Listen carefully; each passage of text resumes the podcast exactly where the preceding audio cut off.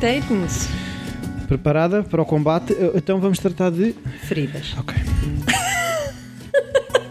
Olha que isto já está a gravar, hein? A sério. a sério. Eu depois corto Opa, se for tu preciso. coisa. Eu depois se for preciso corto. Eu acho que não disse nenhuma asneira. Tu, tu- não, desta vez não disseste asneira, mas disseste, vamos falar de quê? E eu, feridas. E tu começaste a coçar a mão. Tipo, Sim. ai, a minha feridazita está aqui, olha, Sim, estou cá com umas frieiras e tal, Por é o acaso, e por acaso se- fico sempre com as mãos cheias de cieiro e depois É greta. porque não pões creminho. Tens que pôr um creminho. Creme não é coisa de homem. não, não é, é distração, porque há cremes espalhados lá por casa, mas eh, Pois, mas dá sempre jeito e Sim, estás a ver. De facto, acaso. tens as mãos numa lástima, Rui. sim, Ai. mãos de estivadeira. Olha, eh, bom ano, então. Bom Já ano, estamos então. no ano 2017. 17. Pronto. Vai ser um bom ano. Vai ser, esperemos que sim. Dá 10. Dá um, portanto. Não sei, não sei de numerologia. Eu fiz 7 e 1, 8, 8 e 2, 10. E dá. E é dá 1. Ah, a unidade. Ah, cena nova! Bom, para quem percebe numerologia, que não é o meu Eu caso, diz- nada. eu também não, mas então vamos opinar sobre coisas que não percebemos, ah, que é, pronto, no ano novo.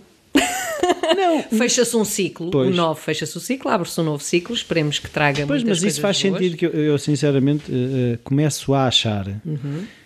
Que as pessoas estão a conseguir eh, chegar a uma unidade, ou seja, como conjunto e individualmente. Eu acho que os tempos de tempestade maior já estão em declínio, ou seja, ainda continua, mas daquilo que eu vou sentindo à minha volta, eu acho que Já se começa começa a a, dar mais importância ao que é importante e menos Sim. importância, tanto que eh, eu vejo até pelas compras, claro que ainda houve euforia natalícia com Aham, compras, aham.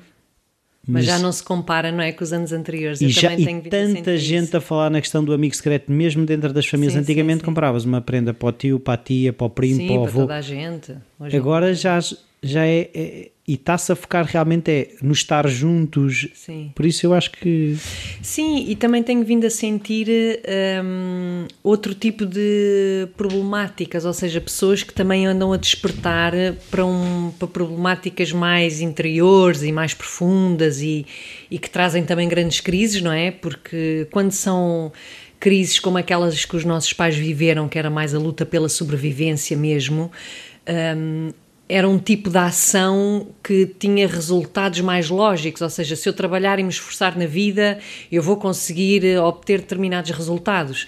E no caso das nossas maleitas interiores, a coisa é mais complicada, não é? Porque não há uma solução mágica do tipo, olha, se te esforçares a fazer isto, vai, vais ter como resultado aquilo. E vejo as pessoas mais perdidas, mas ao mesmo tempo é um andar perdido porque se anda à procura não é, de coisas mais genuínas e mais verdadeiras mesmo nas próprias relações. os nossos pais andavam atrás da cenoura, nós já estamos. Será que esta cenoura é a cenoura certa? E é que nós queremos, exatamente. Pode ser boa para ti, mas se calhar para mim não é. Sim. E isto destabiliza, não é? Porque lá está, já não deixa de haver eh, as tais receitas e enfim. Não é só comer, já é comida gourmet no restaurante não sei quê, não é? Já, exato. Olha, por acaso, falando da alimentação, as pessoas também estão muito mais sensíveis à alimentação. Há- até os próprios restaurantes há muito mais oferta e escolhas, e não falo do- só do vegetariano, falo mesmo do.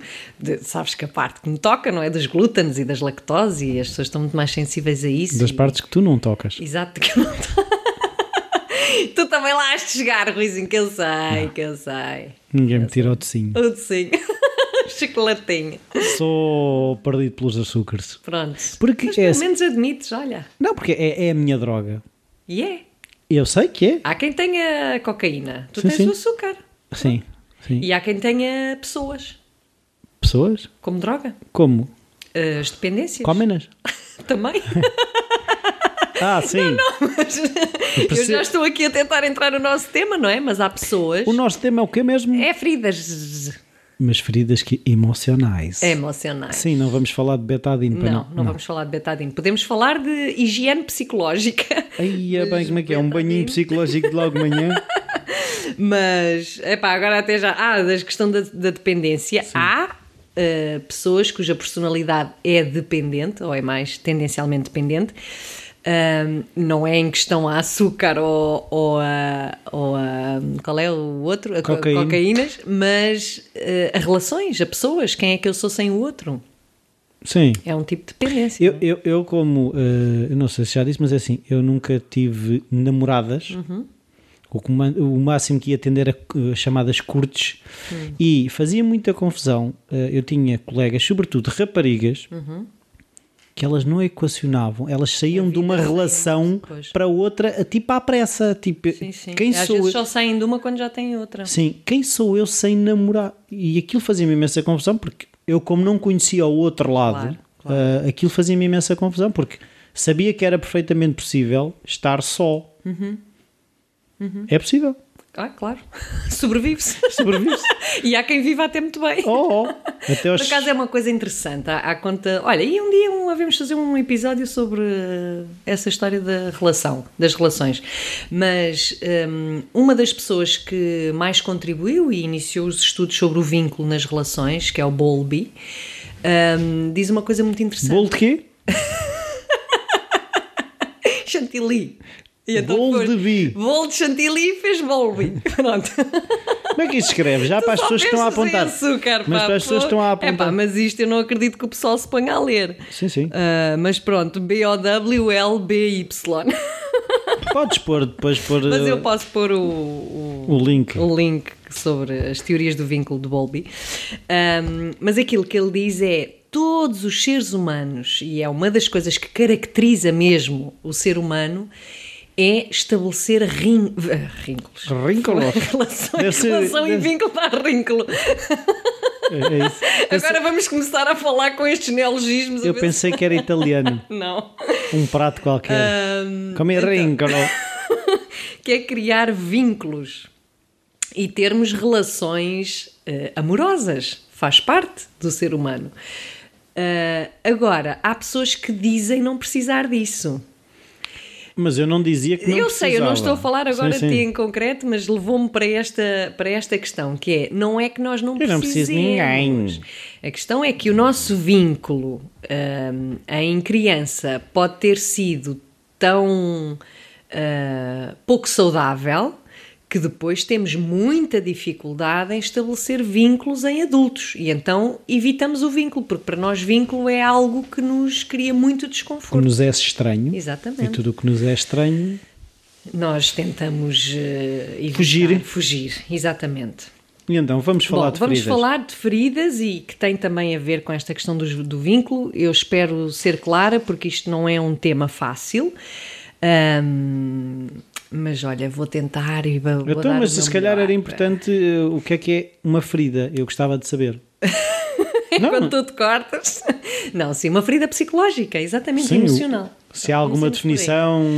Quando não, também, eh, feri- eu estou a falar de feridas e há quem fale, e até em termos psicológicos, técnicos, fala-se mais de trauma. Não é? Pronto. Mas o que é que nos acontece? Isto é comum também a todos os seres humanos, não há ninguém que esteja imune aos traumas ou às feridas. Mesmo os resolvidos. Mesmo. Eles também têm as suas feridas, então é já muito iluminados e a cena já não lhes toca. Pá, tu és tramado. E depois puxas pela minha veia de, go- de gozona e pronto, isto escama completamente. Então é o seguinte: nós, quando somos crianças, ah, desde que nascemos, portanto, desde recém-nascidos até a idade, pelo menos até aos 6 anos, Até aos 30 agora. não, que hoje já é 30. Uh, não somos pessoas independentes. Somos pessoas Dependente. dependentes que precisamos de figuras parentais, ou, ou no caso, vá, vamos simplificar Sim. e dizer da mãe do pai, para uh, estruturarmos a nossa, a nossa personalidade, não é? Pronto. E durante essa fase eh, em que nós estamos a estruturar essa nossa personalidade, nós vamos tendo necessidades. eh, que também é algo comum a todos os seres humanos. Ainda hoje tive uma conversa com um amigo que me dizia que quer o desapego total das necessidades. Isto não é possível porque faz parte do ser humano. Nós temos um ego e é o ego que nos uh, faz sermos funcionais na vida, não é? Mas pronto. Um, então nós temos determinadas necessidades e quando essas eh, necessidades do tipo de atenção, de nutrição afetiva, de aceitação, de aprovação, e já vou especificar melhor cada uma delas, quando estas necessidades não são satisfeitas por algum motivo, não é uma questão de maldade, é uma questão, sei lá, imagina que tens uma mãe super ocupada que na luta pelo, pelo trabalho e para pôr comida na mesa um, e que não te dá atenção ou nutrição afetiva suficiente. Isto vai criar uma ferida na criança, não é? Um trauma qualquer, que é a falta de nutrição afetiva, por exemplo.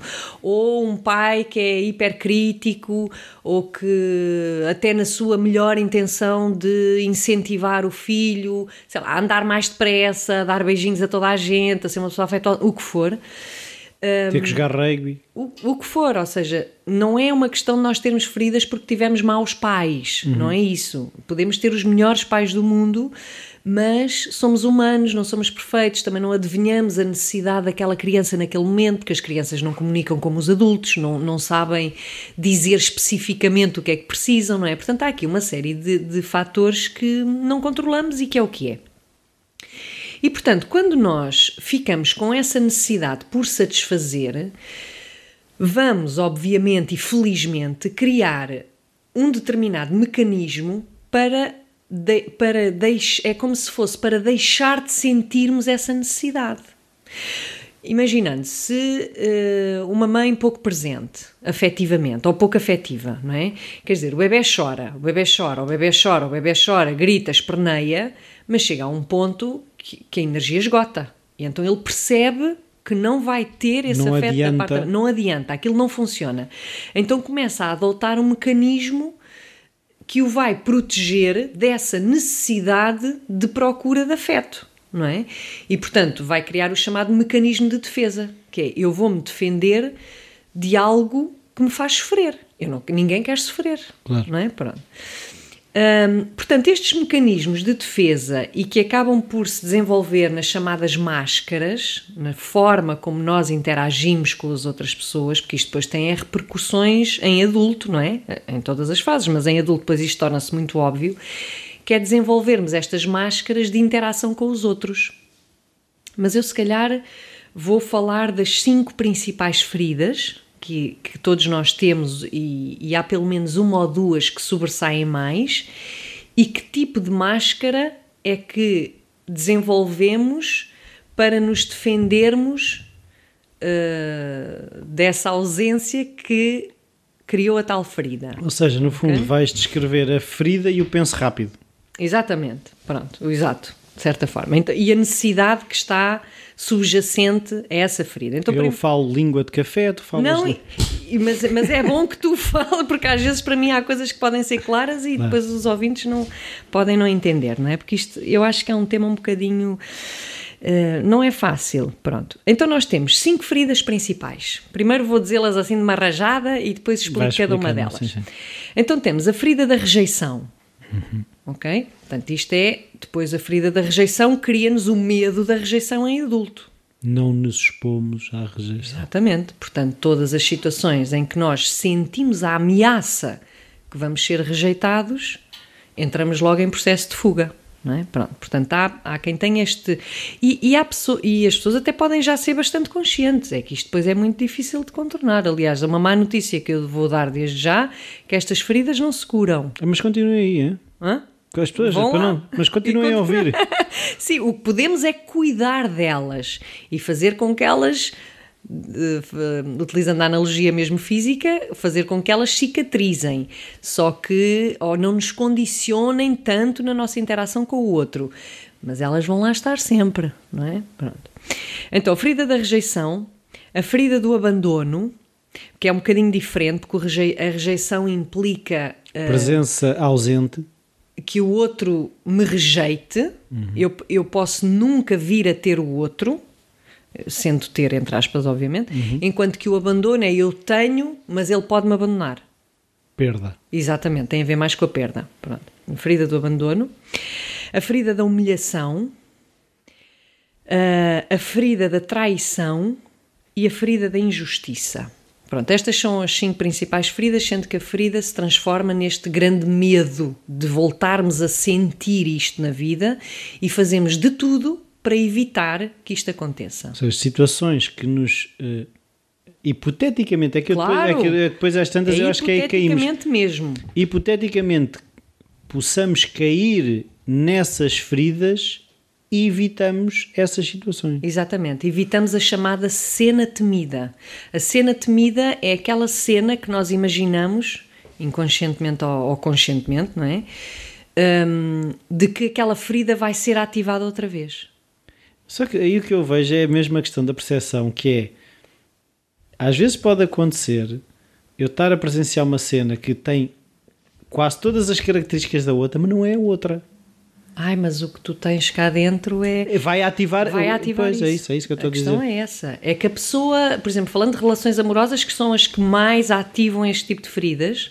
Porque são as mais próximas. É porque, exatamente, porque a nossa, eh, as, as relações amorosas têm esta função genial, que é, por um lado, ativar o que há em nós de melhor, mas também em paralelo, e isso é que é uma relação saudável ou profunda, que é ativam também estas feridas, com o intuito que nós consigamos cuidar dessas feridas. E então trata-se de uma relação de crescimento, não é? Mas as pessoas podem ser totalmente diferentes de quem nos ativou a ferida. A questão é a ferida está lá, se eu tenho a ferida da traição, por exemplo, eu vou viver num terror que o outro me vai trair. E, e isto não tem nada a ver com o outro. Tem mesmo a ver comigo, que é quando eu vinculo com outra pessoa, vem ao de cima logo esta ferida. Não é? Pronto. Um, então, falando se calhar cada uma um, de cada vez, que é a ferida da rejeição. Então, a ferida da rejeição uh, por trás da ferida da rejeição, ou subjacente à ferida da rejeição, está a necessidade de aceitação. Ok? Portanto, a pessoa não se sente aceita, sente-se rejeitada pelo outro, que é eu não sou suficiente, se calhar, qualquer coisa para ti, então tu vais-me rejeitar, não é? E isto vai criar como comportamento, porque isto foi o que a criança sentiu a mãe até podia ser amorosa, mas foi o que a criança sentiu, e não é por acaso que dois irmãos com a mesma mãe podem ter feridas diferentes, porque há uhum. qualquer coisa em nós que é desenvolvida também por aquilo que nós somos, independentemente da mãe que temos, não é? Portanto, há aqui um conjunto de fatores. Um, o que é que vai desenvolver? Vai desenvolver uma pessoa tendencialmente fugidia e independente, ou aparentemente independente, porque não vai querer sequer entrar em, em, relação porque tem logo medo da rejeição, então não vai conseguir entregar-se a uma, a, uma, a uma relação. Culpado, doutora. Hã? tu vais, vais te rever, se calhar, em todas, como eu, como todos nós. Pronto. Portanto, é uma pessoa que se sente extremamente incompreendido, procura a solidão. Uh, é como se sentisse esta rejeição, dá a sensação de não ter o direito de existir porque não se é suficiente Sim. para o outro, Sim. qualquer coisa, não é?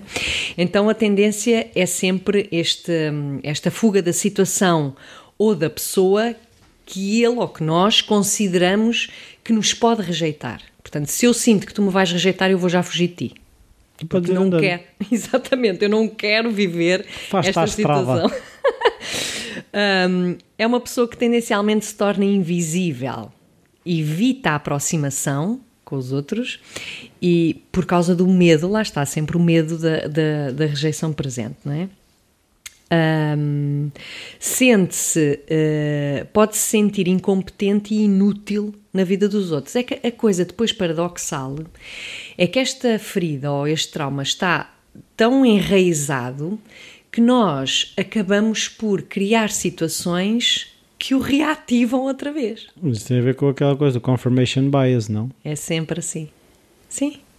É sempre assim. Ou seja, como nós lemos o mundo com as lentes desta ferida, nós vamos sentir sempre que os outros são potenciais. E aquilo que eu me apercebo hoje em dia é que nós inconscientemente vamos fazer tudo para provar que temos razão, que estamos certos claro, na nossa desconfiança. Na nossa desconfiança, é evidente. Portanto, ao nos sentirmos, lá está, eu vou fugir das relações, não me vou aproximar porque a aproximação implica eu vi, voltar a viver essa ferida e esse medo. Portanto, eu afasto-me, mas ao afastar-me, eu vou criar uma, uma sensação de solidão, de, de, inutilidade na vida dos outros, de não existir na vida dos outros, o que por si só já implica eu ser rejeitada pelos outros. Pois eu outro dia ouvi uma frase que ajuda muito uma pessoa que eu, que eu admiro uhum. e eu revi-me tanto na frase que uh, comecei a ter os choros que eu tenho, que são coisas muito esquisitas. Exato, Parece, já descreveste outra vez. Parecem quase umas convulsões, mas é, uh, vou dizer em inglês, foi uhum. quando eu vi que é Don't get stuck in the story, ou seja, não pois. fiques preso na história. Na tua história. É, sim, e, sim. e, na história que muitas vezes a cabeça começa a contar. Porque claro. quando começamos a. Pois, já viste, então e não sei o quê, não sei o quê, lembras-te? E depois sim, sim. ficamos presos na história. Exatamente, exatamente, E era aquilo que eu dizia antes de começarmos a gravar, que é, eu agora, o exercício que eu muitas vezes faço é, até se isso não for verdade. verdade. Exato, se não for verdade. Se não for verdade. Sim, Mas é, é ou pode ser extremamente difícil conseguir ler a história e as situações com outras lentes. É preciso, de facto, um treino muito grande e um percurso individual muito profundo para alargar a visão e para conseguir ver os outros não à luz, por exemplo, neste caso concreto, da ferida da rejeição. Sim, Entendes? mas a questão é que é se difícil. nós não questionarmos as, os, esses pensamentos que nos vêm à cabeça. Claro, vamos ficar sempre stuck. Eles podem, dizes, assim, ficar sempre os, os, pensamentos podem até estar certos, mas temos é que os questionar. Podemos chegar à conclusão: não, não, a história estava certa. Sim, claro, e isso é um bocadinho o que eu queria dizer no fim destas feridas, que é como é que nós podemos, eh, não digo sair delas, mas sair dessas leituras tão limitadas e que nos condicionam a vida, porque uma pessoa que, que vive à luz de, de, qualquer uma destas feridas que sofre constrói imenso. o mundo à sua Exatamente. volta para ser rejeitado. Acaba por ser, não é? Acaba por ser isso.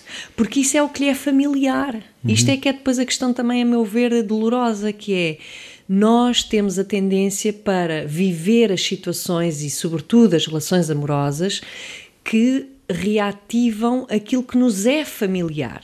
E se aquilo que me foi familiar foi a rejeição, eu vou sempre andar uh, atrás de pessoas que não estão disponíveis, que são casados, que. Ou seja, porque vou para estar estão sempre, noutra que estão noutra, que não me acham piada nenhuma, porque vão sempre, eh, lá está, justificar a minha leitura e aquilo que razão, me é familiar. Né? Eu, tenho, é eu tenho razão.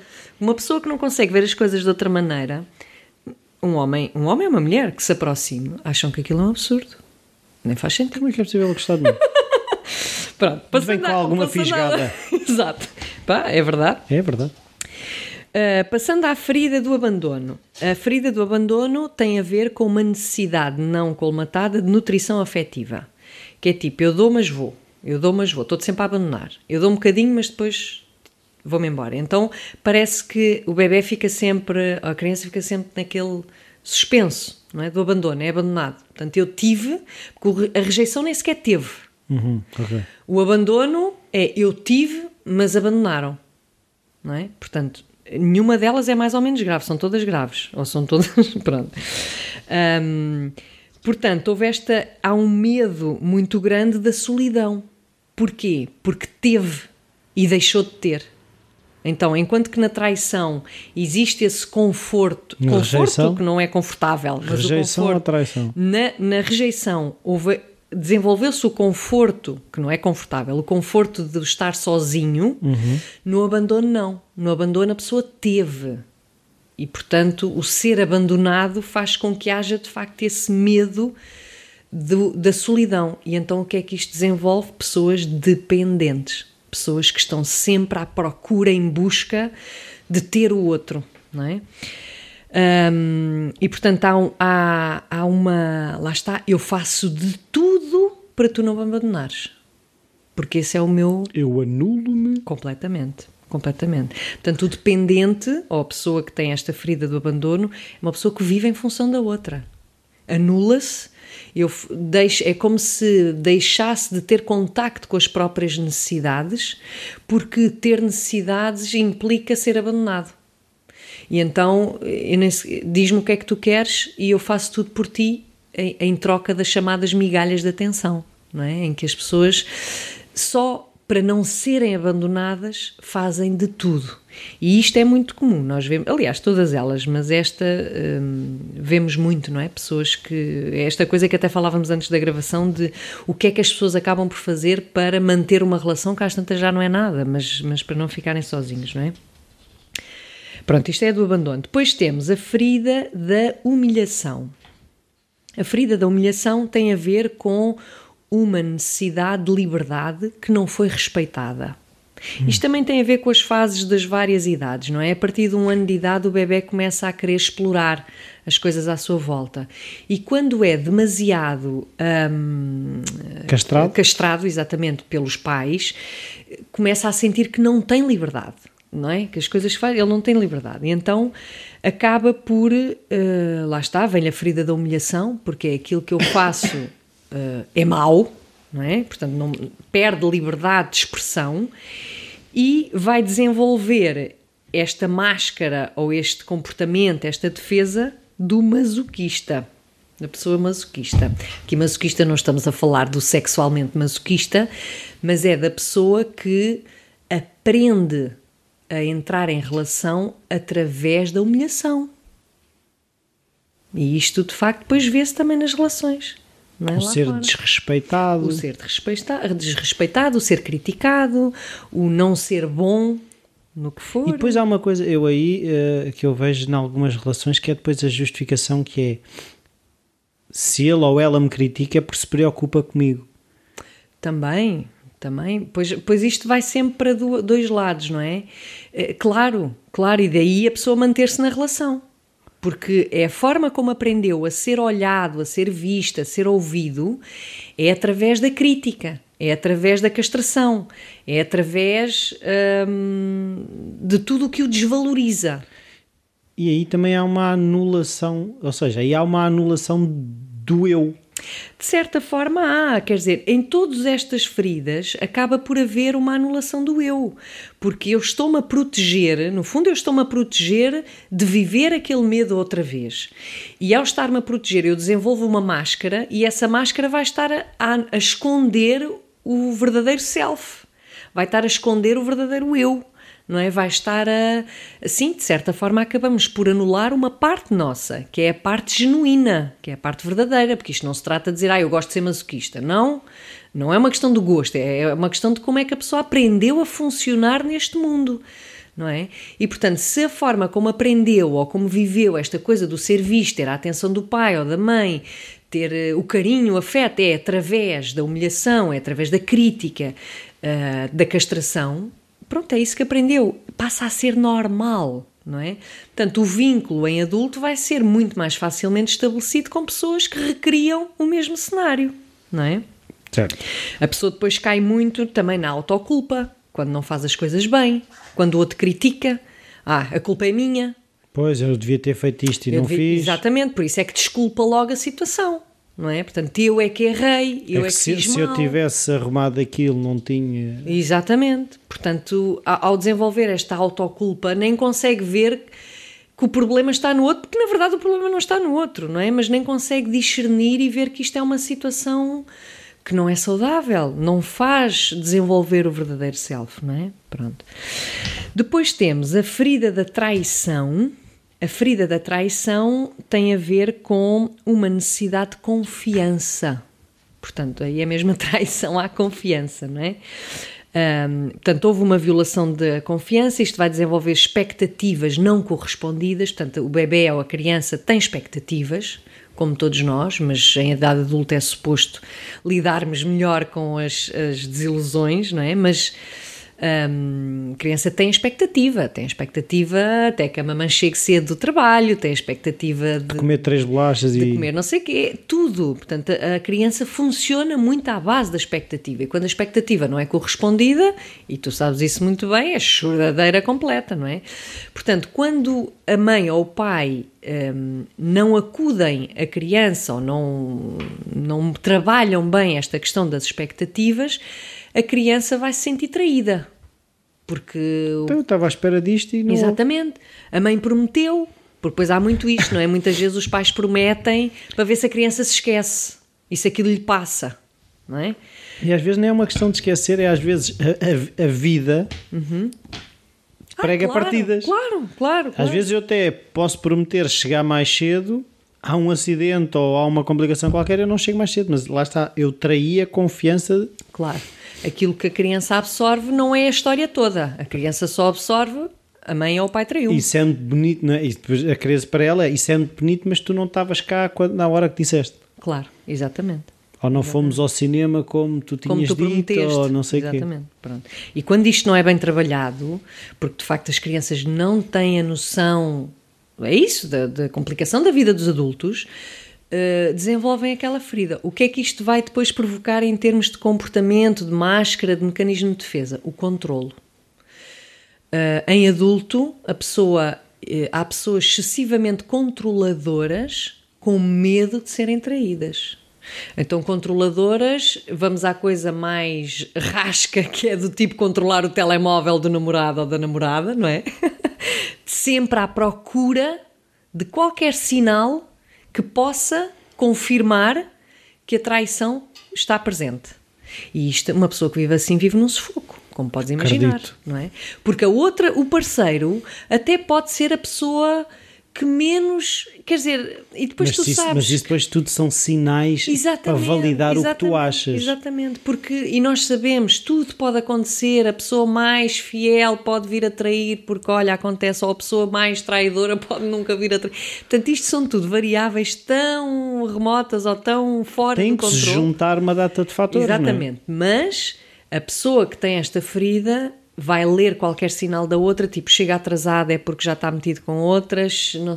Há pessoas que desenvolvem uma paranoia à volta disto, da ferida da traição, que o controle é excessivo. E quando o controle é excessivo, é meio caminho andado para terminar a relação. E lá está mais uma vez, a traição cumpre-se. Isto tem a Eu ver, sabia. Eu sabia, tem a ver, eu gosto muito desta expressão das profecias que se autorrealizam, porque são estes medos, são as, as profecias que nós fazemos e que depois se realizam porque nós as provocamos. Mas é, é- é a tal coisa do confirmation bias, que nós Claro. vamos tentar provar Sempre inconscientemente que a tínhamos razão. leitura. Exatamente. Pronto, e a última ferida, destas há imensas ramificações, não é? Pronto, mas a última ferida, que é a ferida da injustiça, hum, subjacente a esta ferida está uma necessidade de poder errar. Não é ah, injusto. Se a criança erra, se faz a geneira, ah, não faz mal. Acontece, não é? Pronto, mas ah, a injustiça tem a ver com o não ser reconhecido naquilo também que faz bem. Não é? E portanto a, a criança é do tipo quase fazer bem ou mal vai dar a mesma coisa. Ah, Mas ainda é engraçadíssimo que estejas a falar nisso, porque ainda hoje ao jantar Uhum. estava a falar com a minha filha mais velha que f- vi- viu uma antiga professora, Sim. foi à escola da irmã e viu uma antiga professora que estava a, a gabar eh, o, o gosto que ela tinha pelos desenhos, o jeito que ela tinha para os desenhos, e ela a descrever-me que ficou encavacada, que, que ficou sem jeito, e eu explicar, eh, já viste o engraçado que é, sem ter graça nenhuma, que é quando somos elogiados, nós não sabemos lidar com isso. Sim, sim. E, e eu estava-lhe a dizer, e, e é estranho que uma criança tão pequena como tu, tão pequena assim, tem 8 anos, mas já nesta idade já não saibamos lidar com o elogio. Desconfiamos. Sim. Uma pessoa que não teve suficiente reconhecimento, valorização nesta primeira fase da vida, habitua-se porque se torna familiar, torna-se o normal não ser reconhecida por aquilo que faz. Que porcaria E de pai. portanto, quando é reconhecida, isto gera desconfiança. Diz o que é que vem para aí, o que é que tu queres, não é? Portanto, são pessoas que, em termos de, de facto, autoestima neste aspecto, têm as suas lacunas, não é?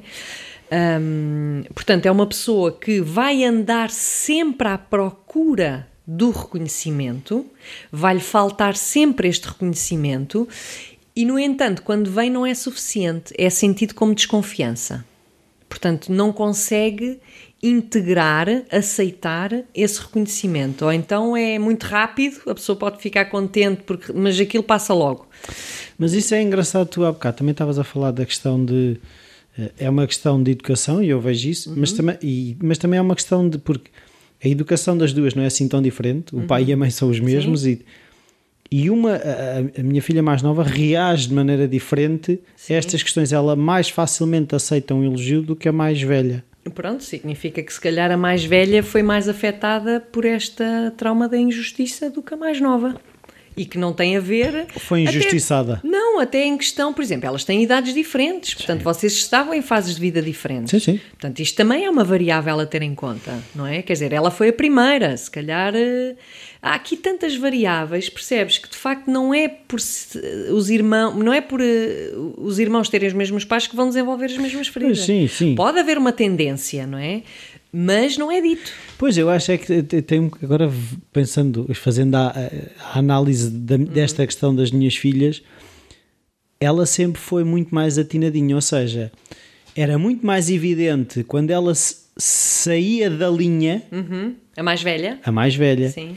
a mais pequena, como sempre, sempre foi mais virada para a asneira, era menos evidente a asneira, Uhum. porque já era o que, lá está, o que se esperava dela, era que ela fizesse a asneira. Portanto, já estava tudo bem. Já estava tudo bem. Estas pessoas da- que têm a ferida da injustiça vão ter como máscara ou como mecanismo de defesa a rigidez. Ui! Portanto, são pessoas aparentemente frias, eh, brutas, secas. Portanto, são pessoas que afastam também os outros pela sua atitude defensiva.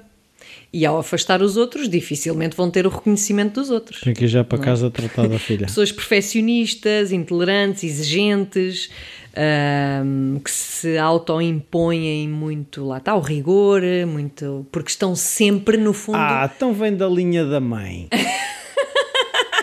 Não sei, essa questão do perfeccionismo já a avó, É a avó claro. materna São pessoas que só em acham- agosto tem as prendas de Natal compradas, por isso. Claro, são pessoas que, como buscam. Porque estas necessidades que não foram colmatadas são necessidades que vão ficar. Se, é como se ficassem sempre em suspenso e vão nos condicionar nos nossos comportamentos. Portanto, uma pessoa que não foi suficientemente reconhecida e valorizada vai andar à procura disto por onde quer que se vire. Entendes? Só que o que é que acontece? Como entretanto desenvolveu este mecanismo de rigidez, de perfeccionismo, de defesa, defesa são todas defesas, mas de rigidez e de hum, até às vezes de prepotência, uh, faz com que afaste os outros e os outros dificilmente vão reconhecer. Ou então, seja como for, é isso, desenvolve este perfeccionismo na busca do reconhecimento, mas que nunca é suficiente. Portanto, o perfeccionista, nós sabemos, é aquele que como a perfeição não existe, nunca está satisfeito. Portanto, se vier reconhecimento, também vai ser desconfiado porque isto não está perfeito. Como é que tu podes reconhecer o que não está perfeito? Não é? Portanto, isto gera sempre estas. estas Não, aquilo que eu, que eu agora me apercebo é em diferentes graus Uhum. temos todas. Claro, exato. Isto é para te tranquilizar a ti e os nossos ouvintes, que é Não, é todos, verdade. temos todas. Uh, normalmente temos é uma ou duas um bocadinho Dominantes, mais, exato, mais dominantes. Pronto. Porquê é que é super importante nós adquirirmos consciência destas nossas feridas? Para já porque isto vem explicar muito bem o tipo de situações e pessoas em que enganchamos. Pronto, vamos enganchar ou vamos criar vínculo, sobretudo com pessoas que vão ativar estas feridas e estes medos. Mas isto faz sentido. É isso que eu tento dizer às pessoas: é que as pessoas, a tendência geral, como não têm consciência disto, é querem fugir de viver o medo. Como é óbvio, ninguém gosta de sofrer, ninguém quer ter medo outra vez, estas coisas todas. Então, se eu vou sentir que vou ser rejeitada, eu nem me aproximo Chapéu. não é? Vou ser a pessoa mais fugidia em absoluto. Se eu, não, se eu tenho medo de ser abandonada, vou ser dependente, vou fazer tudo aquilo que tu queres para não me abandonares. Não é? se, eu, se eu tiver medo de ser humilhada, quer dizer, eu vou andar sempre tipo cachorrinho para ver o que é que, não é? Que tu não, não, não me humilhes mais. Ou a traição, a injustiça, enfim, por aí. Hum, e portanto, uh, porquê é que estas relações fazem sentido em adulto? Primeiro porque servem precisamente para ativar em nós, despertar em nós estas feridas, porque o desconforto é tal, o sofrimento é tal, que muitas delas vão logo para a psicoterapia a dizer: Ó oh, doutora, sou doutora, estou em sofrimento. E isto já ajuda, porque quem pede ajuda já é um primeiro passo para cuidar destas feridas, para deixar que estas feridas, porque como tu viste todas elas, a pessoa vive num sufoco, num horror, quer dizer, está numa relação a ter que controlar a toda a hora o que é que o outro faz com medo da traição, é pá. Não, não é vida para ninguém. Não é vida para ninguém, exatamente, não é? Ou procurar este reconhecimento ad eternum que nunca chega, também é super cansativo, não é? É porque nós depois, para mantermos este mecanismo em funcionamento, isto implica um esforço terrível. E por isso é que andamos todos super cansados. As pessoas, quando chegam ao consultório, é porque já não aguentam. A primeira coisa que dizem é: Eu estou cansada, já não aguento mais. Porque para manter isto é preciso muito esforço. Tu imagina o que é o esforço que é preciso para evitar ser traído e andar num controle do outro. Quer dizer, pronto, não é? Portanto, as relações, por um lado, ativam estas feridas e quando ganhamos consciência delas, é um passo importantíssimo para cuidarmos delas.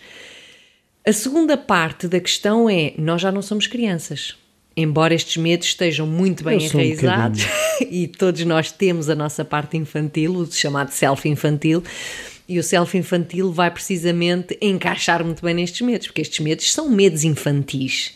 São medos que era como tu dizias no início, já não se não é dito que aconteçam e muito provavelmente não vão acontecer em idade adulta não é?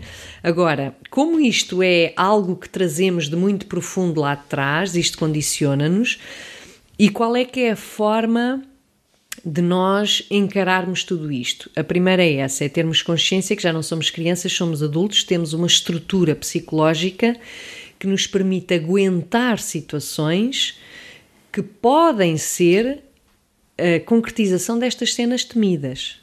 Se eu for traída, eu não vou morrer. Se eu for humilhada, eu não vou morrer. Se eu for abandonada, eu não vou morrer. Enquanto que uma criança tem a sensação de vai morrer porque depende dos pais, nós hoje em dia já não temos verdadeiramente essa dependência. Isso já não existe, não é?